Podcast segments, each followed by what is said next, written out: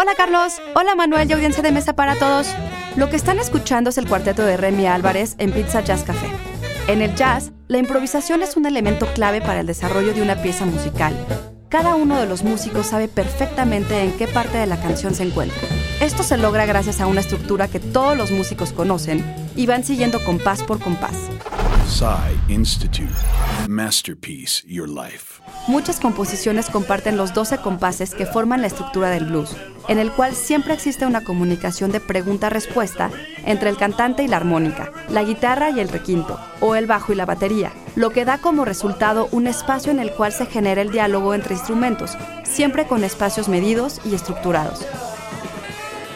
Es con la evolución del blues que se genera el jazz, en el cual existen composiciones de 12 compases, 32 compases y hasta composiciones libres, lo que da una variedad sin fin de sonidos.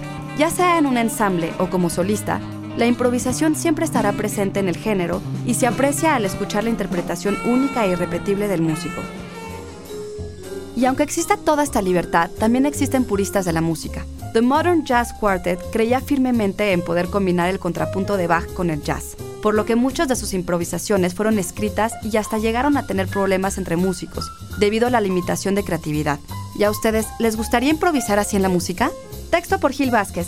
Yo soy Ana Goyenechea y nos escuchamos en la próxima cápsula SAE.